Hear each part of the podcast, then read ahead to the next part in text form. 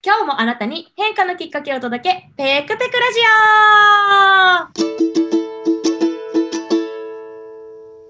はい、こんにちは。普段は普通のアラサー OL、週末はラジオパーソナリティを務めております、ペクと申します。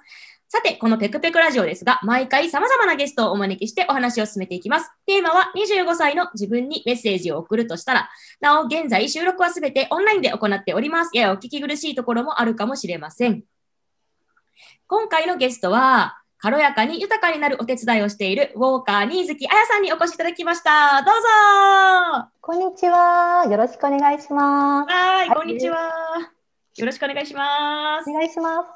はい。えー、あやさんと私はですね、多分、新年のどこかのね、うん、なんかの会でお会いして、でそこからずっとね、うんうん、Facebook でやり取りさせてもらったりとか、なんかお話しさせてもらったりとかしながらですね、交流をさせていただいております。今日はよろしくお願いします。はい、よろしくお願いします。はい。えー、あやさん、それではですね、まずあやさんご自身からあの自己紹介をお願いしてもよろしいでしょうか？はい。えー、アメリカに住んでおります。うん、えー、もう24年かな、になります。えー、ウォーカーに月あやと申します。で、えー、っと、本業は教育関係の仕事をずっとしてるんですけれども、うん、あのコロナが明けたらぜひこちらにもあのおお越しいただいて、うん、リトリートとかコーチングとかをどんどんあの広めていきたいと思ってます。よろしくお願いします。よろしくお願いします。わーい。いやもうコロナが明けたらね。ぜひあやさんのところに遊びに行きたいなと絶賛思っているおペクでございます。ぜひぜひ来てください。えー、超楽しみです。うん。はい、じゃあ、あやさん。あ、ありがとうございます。ちょっとですね、めっちゃいろいろ伺いたいことがあってですね、10分じゃ絶対足りない予感がするので、まずはもう早速本題に行きたいんですけど、はい。えー、あやさん、これテーマがですね、25歳の自分にメッセージを送るとしたらがテーマで、で、うん、この25歳の頃って、どこで何をされたんですか？はい。えっ、ー、と、25歳の時は結構変化の年で、いろいろありました。そっかそっかそっか。えどんなことあの私、うんうん、5月が誕生日なんですけども、うん、5月の末にあのアメリカの大学院を卒業しましてでその1週間後にけあ1週間後2週間後ぐらいに結婚式だったんですね。すごい。めっちゃ天気そうなんです。それで、えっと、日本から両親が来てくれたりとか、うん、まあ、ちょっと親戚友達が来てくれたりとかしまして、うん、で両親はあのその大学院の卒業式に出席してくれて、うん、でそのままあの寄せ見てとかあの観光地にちょっと一緒に回って、で南カリフォルニアの方に来て。結婚式を挙げたんですけども、うん、で、えっと、その後あのまあ、えー、また少し観光して皆さん帰りまして、うん、であのまあ元旦那との 生活が始まったんですけど、うんうん、あの2人とも、まあ、その学生上がりだったのでお金もないし、うん、あの私もパートを3つとか掛け持ちし始めた年で、うんうん、あのかなりなんか忙しくしながらもまあでも楽しく過ごしてた年ですね。なるほど、そっか。当時のご自身に何か送りたいメッセージあるとしたらどんなメッセージを送りますかあそうですねあの全部今の身になってるので、うん、その時の経験を、うん、あのそのままやったらいいよっていうふうに言いたいですね。なるほど。全部身になっているっていうのは具体的に教えてもらっても大丈夫ですか、あはい。あの、うん、その3つ掛け持ちしてた仕事っていうのが、まあ、全部教育関係なんですけど、うん、あの大学で日本語を教えたりですとか、うんうん、えー、っとお昼は中学校、うんうん、プライベートの中学校で教えたりですとか、うん、夜は大人に日本語を教えてたんですね。で、うんうん、そのもう本当にあの年齢層も広くて、うんうん、でいろんな生徒を教えたっていうことと、まあ、いろんなあの場所学校によってもポリシーが違ったりですとか、うん、人間関係も違うので、うんうん、そういうことをすごく学べたい機会だったので、今のあの、まあ、仕事にもつながってますしあの人間関係の構築にもつながってますね。なるほどね。そっかそっか。そのあやさんの中で今も教育関係ですし、うん、その時もまあ教育関係のお仕事でお仕事されてたってことなんですけど、うん、なんか教えることっていうのってやっぱすごい生きがいというかやりがい感じるものなんですか、そうですね。なんかね、趣味みたいになっていて、あんまり仕事っていうよりも、結構四六時中それを考えていて、うん。うん、あの例えばお買い物に行っても、うん、これなんか教える時に使えるなとかいう視点で見たりするんですよ。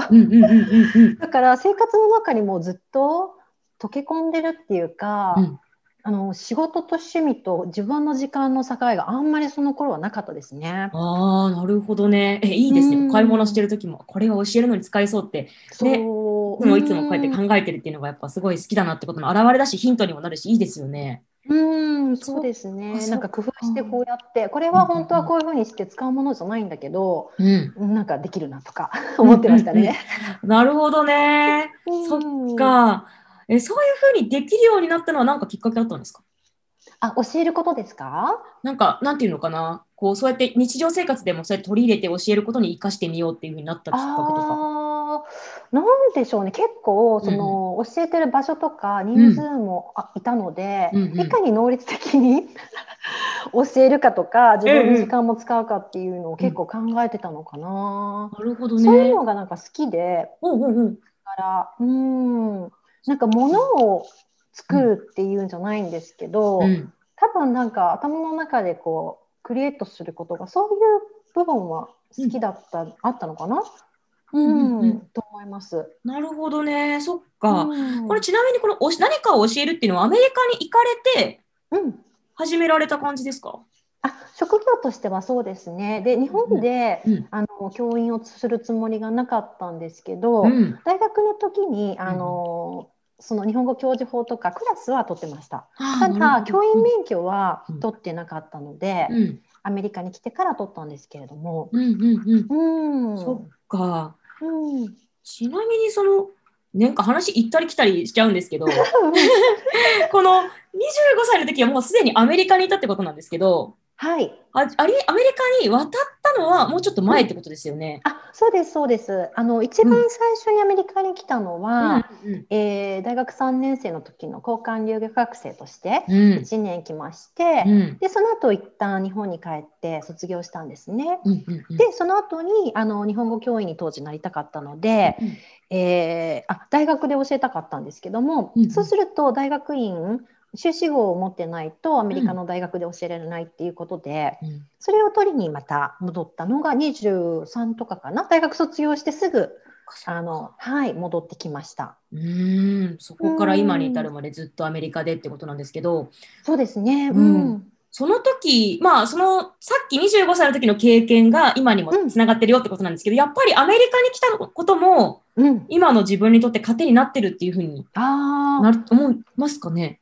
確かにそうですね。うん、うん、なんか日本で働いてたら絶対今の自分の考え方とかはなってなかっただろうなっていうのもあるし、もともと多分ちょっとずれてたとこあったと思うんですけど、日本でも。うん、でもまあその環境にいたら馴染める感じではあったんですよね。うんうんうんうん。うん日本もすごい好きなので日本とアメリカ両方いいとこ悪いとこ好きなんですけど、うんうんうん、あのー、アメリカに来てやっぱり働き方も違うし、うん、あのー、個人主義っていうか人の意見も尊重し、自分の意見も尊重するみたいなところもあるので。多分気軽に生きてると思います。なるほどね。そっか。その今日あの冒頭で軽やかに豊かになるお手伝いっていうふうにご紹介させていただいたんですけれども、そしたら、うん、こうやっぱ日本とも全然違うアメリカに身を置いたことで、その軽やかに豊かになるお手伝いをしているあやさんにとってなんか一番変化になった、そこにつながってるきっかけみたいなところとかって何かあったんですかね？ああ、なんだろう、特別一つっていうのは多分ないと思うんですけど、うんうんうん、あの積み重ねで、うん、なんかアメリカの人ってこんな風にあの、なんて言うんですかね、軽く考えてるんだとか、お仕事も終わったらさっさと帰るし、うん、家族との時間も大切にするし、うん、あの旅行に行きたい時には行くし、うん、うん、っていう、なんだろう、お休みが取れないとか、ないですし、うんうん、あの産休も取りにくいとか、そういうのもないし、あの本当になんか自分の時間も大切にするんですよね。なので、あのそういうところかな。